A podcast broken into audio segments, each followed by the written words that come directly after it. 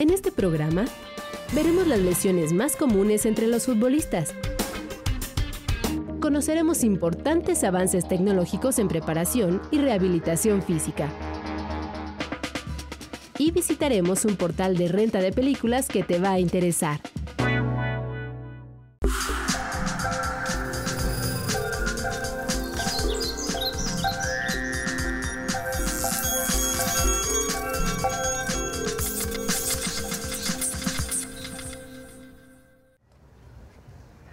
¿Qué tal? Bienvenidos a Factor Ciencia. Yo soy Emilio Saldaña y en esta ocasión estamos visitando el Centro Interactivo Mundo Fútbol. Es un lugar que se encuentra en Pachuca, en Hidalgo, a 90 kilómetros del Distrito Federal. Y además de aprender acerca del fútbol y de su historia, aprendes de ciencia y tecnología con el balón como pretexto. El centro cuenta con 51 exhibiciones interactivas, cuatro icónicas, una sala de cine en 3D y un museo interactivo. Te invito a que lo conozcamos juntos y aprendamos de ciencia y tecnología con el pretexto del fútbol. Vamos.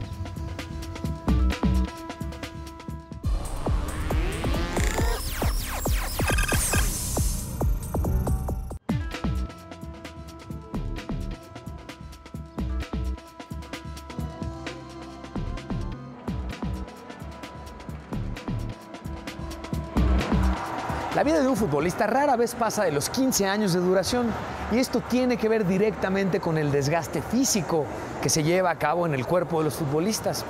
Desde los entrenamientos hasta los cotejos, el cuerpo de un futbolista se encuentra siempre expuesto a lesiones y a graves daños que en un momento dado pueden llevarlos a tripular justamente el carrito de las desgracias que aquí en Mundo Fútbol podemos conocer también. Vamos a ver un poco más.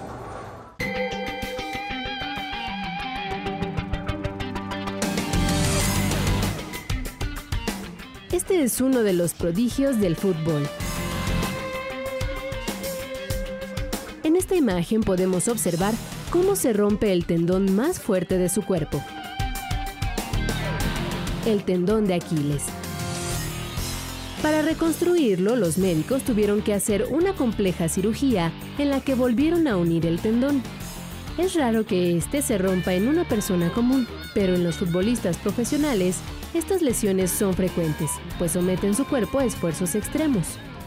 Básicamente en el fútbol soccer las partes eh, o las extremidades inferiores son las que llevan un rol importante, puesto que el fútbol se juega con los pies. Sin embargo, los porteros, que son los que utilizan eh, las manos y, eh, para realizar sus atajadas, son los que podrían también utilizar o son los que utilizan más sus, sus extremidades superiores. Pero básicamente lo que es la cadera, eh, las rodillas y los tobillos son las partes que más se utilizan en el fútbol soccer. De acuerdo con los especialistas en medicina del deporte, las lesiones más comunes en el fútbol derivan de un mal entrenamiento. Se produce un esguince cuando los ligamentos de una articulación se estiran de más o un desgarre cuando se rompen. Esto se produce con mayor frecuencia en la parte posterior del muslo, donde están los músculos que los futbolistas utilizan para impulsarse y correr a toda velocidad por la cancha. Los porteros usan mucho menos los músculos de las piernas que otros jugadores. En ellos las lesiones más temidas ocurren en los hombros.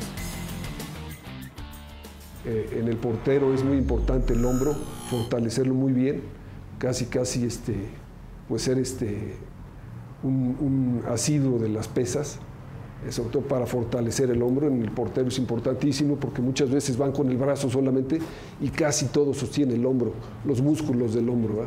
El cañonazo ese que vemos en, la, televisión, que para el portero es todo a base de, de fuerza en el hombro. Un buen entrenador que conoce bien la anatomía y la biomecánica del cuerpo puede orientar a los jugadores para que eviten lesiones. Nosotros pensamos eh, técnicamente que un portero eh, lo más fuerte que tiene son los brazos. Y muchas veces un brazo puede romper una pierna. Generalmente el portero que sale con los pies es por miedo, porque lo más fuerte y lo más rápido es llegar con los brazos. Los especialistas aseguran que un músculo ideal para el deporte no solo es el más fuerte, sino el que también es más flexible.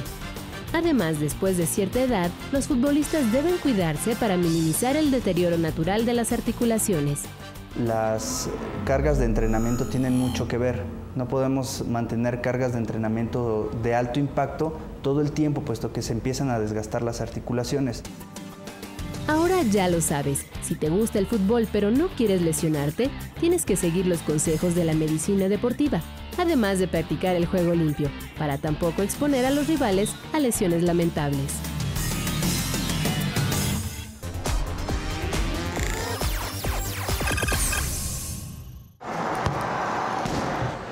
Entre las especialidades de la Escuela Superior de Medicina del Instituto Politécnico Nacional se encuentra la de la medicina del deporte.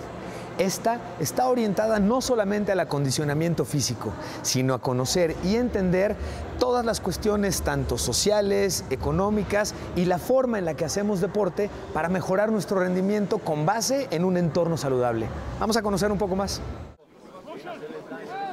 Algunos de los deportes de contacto en los que los golpes son algo cotidiano son el fútbol americano, el básquetbol y el fútbol soccer.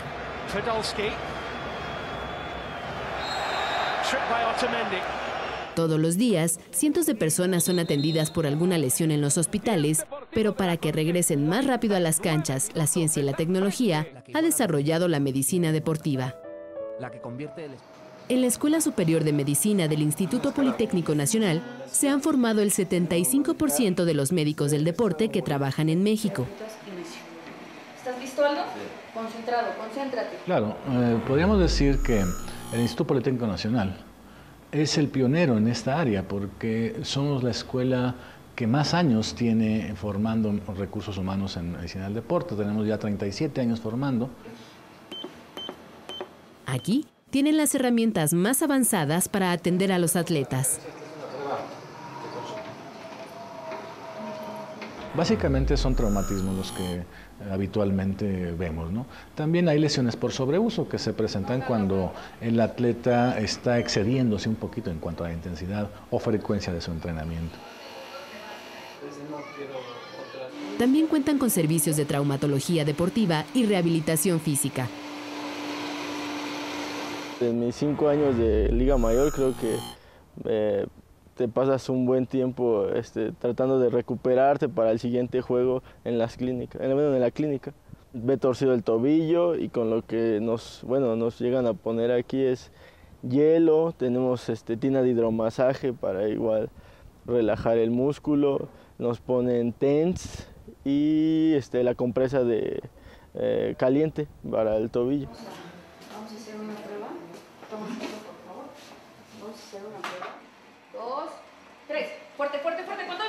Incluso si una persona quiere practicar algún deporte, en esta unidad especializada se tiene el equipo médico para hacer una evaluación funcional, en donde se miden parámetros como respuesta cardíaca, pulmonar y muscular al esfuerzo físico. Los resultados indicarán con toda certeza si la actividad física que quieres es compatible con el estado de tu cuerpo. Si quieres mejorar tu rendimiento deportivo o buscar una consulta con un especialista en medicina del deporte, puedes consultar la página web que aparece en tu pantalla. ¿Qué es lo lógico? Lo lógico sería que a la segunda o tercera prueba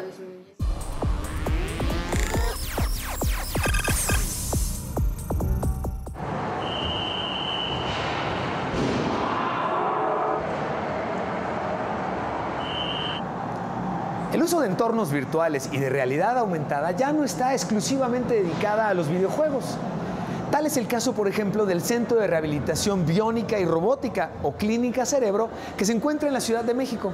Es una clínica de primer nivel y que está en vanguardia tecnológica para poder analizar, utilizando nuevas tecnologías, el rendimiento y detalles particulares de la rehabilitación neurológica que un paciente puede requerir. Vamos a conocerlos. El cerebro es capaz de controlar todos nuestros movimientos, tanto voluntarios como involuntarios, a través de complejas redes nerviosas que conectan cada parte del cuerpo con este órgano vital. Cuando estas redes se ven afectadas, ya sea por algún traumatismo o por males congénitos, el resultado puede ser una disfunción motriz. Hoy, los avances médicos y tecnológicos han permitido conocer más sobre la relación cerebro-cuerpo y han derivado en técnicas de rehabilitación cada vez más completas y novedosas. Un espacio especializado en la neurorehabilitación es la Clínica del Cerebro, que se encuentra en la Ciudad de México. El cerebro está destinado, está diseñado para atender a pacientes que tienen eh, discapacidades permanentes o transitorias a partir de, haber sufrido pues, enfermedades de evento vascular cerebral, como el evento vascular cerebral, de haber sufrido traumatismo craneoencefálico, de haber sufrido eh, alteraciones neurológicas congénitas. Este lugar se emplean técnicas avanzadas de biónica y robótica para el tratamiento de los pacientes. Aprovechando aparatos de última tecnología, se diseñan programas personalizados para la recuperación funcional. Yo tuve un accidente automovilístico hace alrededor de unos 5 años y este, me, me afectaron las cervicales. Entonces yo dejé de mover pues parte del tronco y las piernas. Con equipos robóticos es posible combinar la terapia física de los pacientes con ambientes de realidad virtual que permiten una mejor respuesta a los ejercicios. Tiene un dispositivo que va a hacer a partir del hombro, a partir del codo y a partir de la muñeca e incluso de la mano, de la prensión, como eh, los diversos movimientos, tanto de rotaciones, flexiones, extensiones,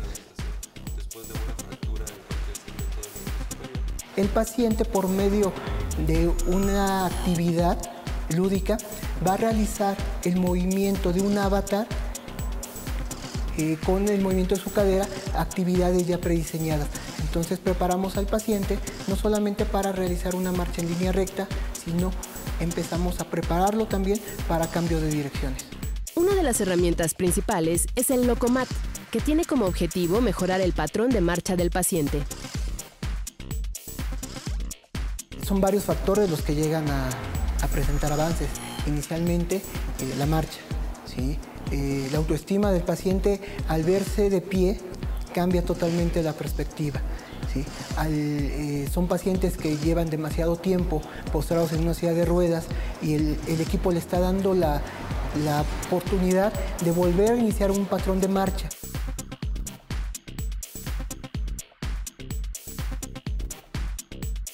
Bueno, mi cuerpo se ha manejado como con muchos reflejos, muchos reflejos nuevos, de repente me, saltan las piernas o de repente cosas que yo no tenía y, y es muy notorio, es muy notorio porque además son cambios que se dan de un día a otro. De acuerdo con los especialistas, estas respuestas son parte de una reestimulación de conexiones nerviosas que habían estado pasivas durante largos periodos debido a la inmovilidad de los músculos. Cuando los pacientes reciben la terapia, el cerebro registra nuevamente la actividad y manda impulsos que ayudan a la recuperación de las sensaciones. No somos una clínica tampoco que va a hacer milagros, ni mucho menos. Este, depende muchísimo de la naturaleza propia de la lesión, de la enfermedad para que se pueda rehabilitar pero dentro de las potenciales eh, capacidades de rehabilitación, aquí estamos llevando al máximo esa posibilidad.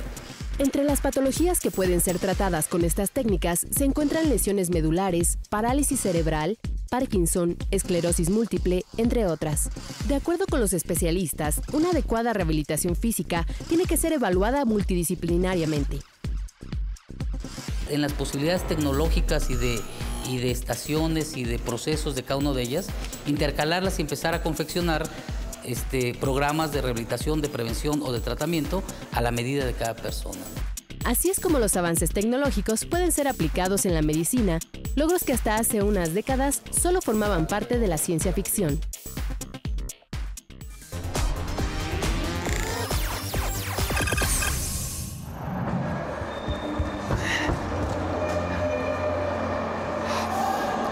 8 kilómetros por hora. Creo que comparado con los deportistas profesionales, estoy muy lejos siquiera de alcanzar a acercarme a ese tipo de marcas. Pero a ellos les representó no solamente preparación física, sino el apoyo de la ciencia y la tecnología para superar cada vez mejor las marcas. Así como en este caso pudimos comprobar la velocidad a la que yo me desplazaba apoyados por sensores electrónicos, el caso de que estudia el movimiento de los seres vivos desde una perspectiva mecánica se le conoce como biomecánica. Es una ciencia que data del siglo XX, pero que ha comenzado a apoyarse cada vez más en la ciencia y la tecnología. Permite medir exactamente el movimiento de distintas partes del cuerpo y en un momento dado a atletas profesionales les ayuda a ajustar ese pequeño esfuerzo adicional que les permitirá lograr la marca. Vamos a ver.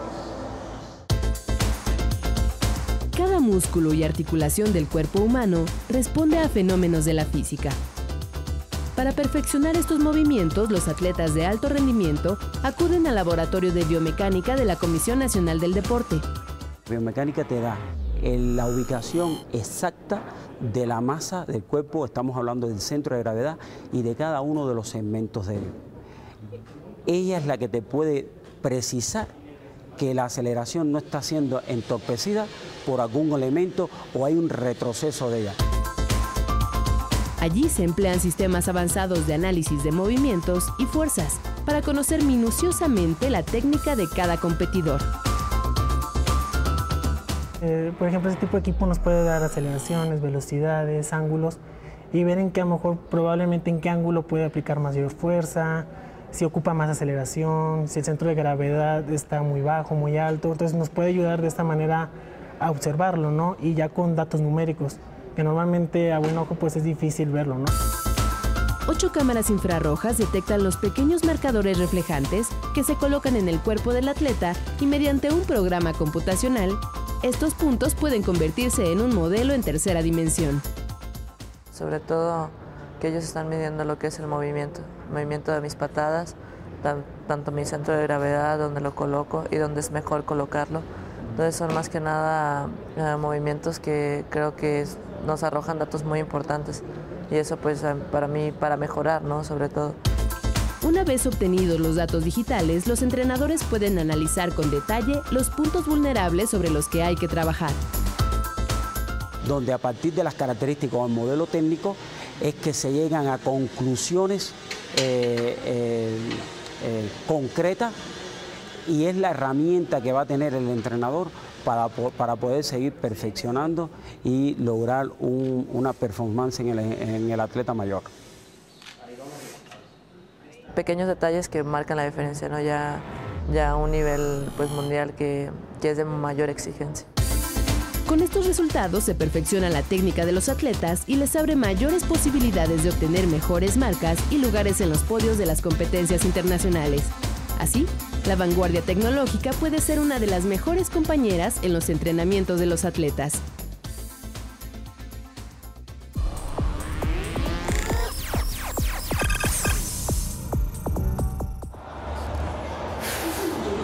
Cada vez más utilizamos la ciencia y la tecnología para entender mejor y conocer mejor nuestro cuerpo y los alcances que podemos tener.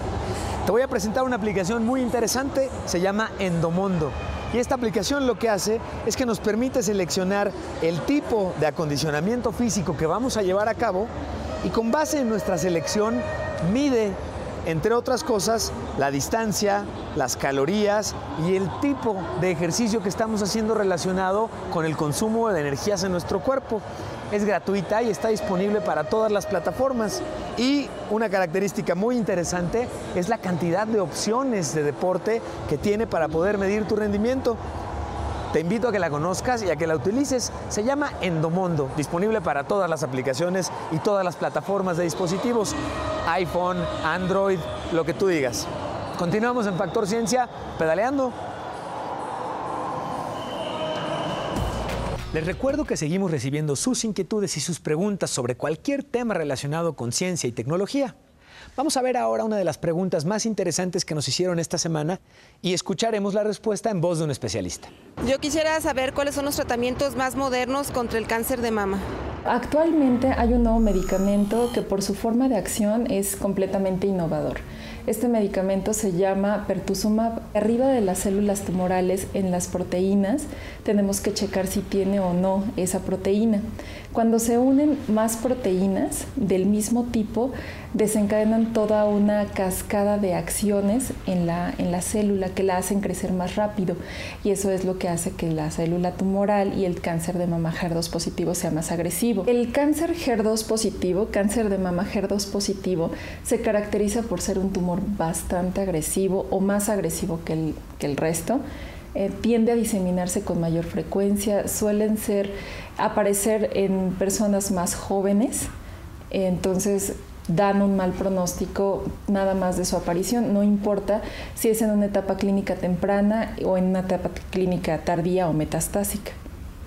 Bueno, este medicamento actúa bloqueando la unión de estas proteínas y en conjunto con otro medicamento que se llama trastuzumab, pues también terminan de hacer el bloqueo en pacientes que tienen cáncer de mama HER2 positivo.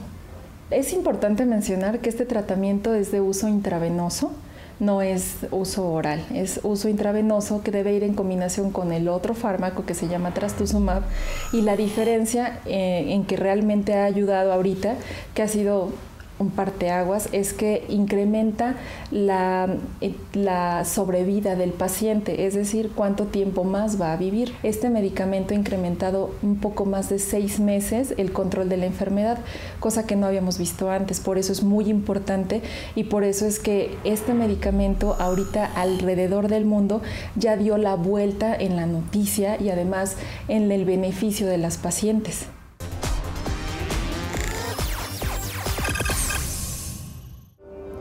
En la parte que corresponde al museo, aquí en el Centro Interactivo de Fútbol, vas a poder encontrar verdaderas memorias detalladas sobre toda la historia del fútbol en la era moderna.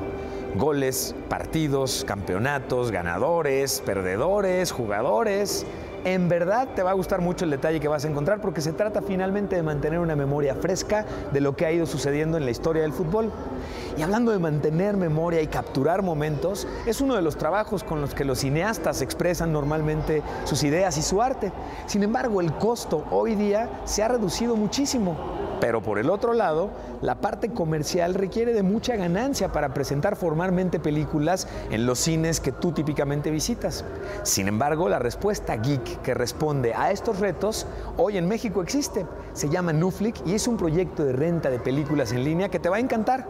Tengo el gusto de conocer al proyecto de cerca y hoy tengo el gusto de presentártelo para que lo disfrutes. Vamos a conocerlos. Esta empresa se formó con tecnología, creatividad y contenidos digitales. Se llama Nuflick y está dedicada a cineastas y amantes del cine. Nuflick, la palabra en sí quiere decir nueva película, ¿no? Viene a partir de nu, de que es nuevo, y flick, que se refiere a peli, digamos en inglés. Eh, Nuflick nace a partir de la frustración de yo no poder distribuir películas. Uno de los problemas que enfrentan el cine mexicano y los cineastas independientes es la falta de plataformas y espacios donde distribuir y dar a conocer sus creaciones fílmicas. La tecnología puede ayudar a resolver este inconveniente. A partir de esa frustración, yo dije, bueno, es que tendría que haber una plataforma o alguna manera de poder brindar un espacio a cineastas independientes y distribuidores de poder comercializar con su dinero, acercarlo al público utilizando tecnología. Nuflick es un portal de Internet en el que puedes ver las películas en streaming, un sistema de distribución multimedia en el que el usuario puede consumir el producto mientras el archivo se descarga. Los usuarios pueden contratar una membresía del sitio y acceder a todo el catálogo de películas o adquirirlas individualmente. Para sacar adelante su empresa basada en esta tecnología, los creadores de Nuflix se acercaron al fondo de capital privado Mexican VC Hoy, Nuflick tiene convenios con instituciones como la Cineteca Nacional, el IMCINE, Canal 22, 11 TV y con cineastas independientes. Uno de sus logros fue el estreno en línea, antes que en ningún otro medio, de la película Chalán, una producción del IMCINE y Canal 22. A cuatro horas de su estreno ya la veían 30.000 personas simultáneamente en el portal de Nuflick. Estamos en eh, pues en los momentos finales para poder tener una aplicación para dispositivos móviles y en un futuro esperamos poder tener también para televisiones inteligentes y cosas de ese estilo para que el servicio pueda verse en cualquier momento, en cualquier lugar que la gente quiera. Gracias a ella, utilizando la tecnología, los usuarios pueden contribuir económicamente a impulsar el cine mexicano, el cine de arte y de autor, al tiempo que pueden disfrutar títulos que difícilmente llegan o permanecen en las salas de cine comercial.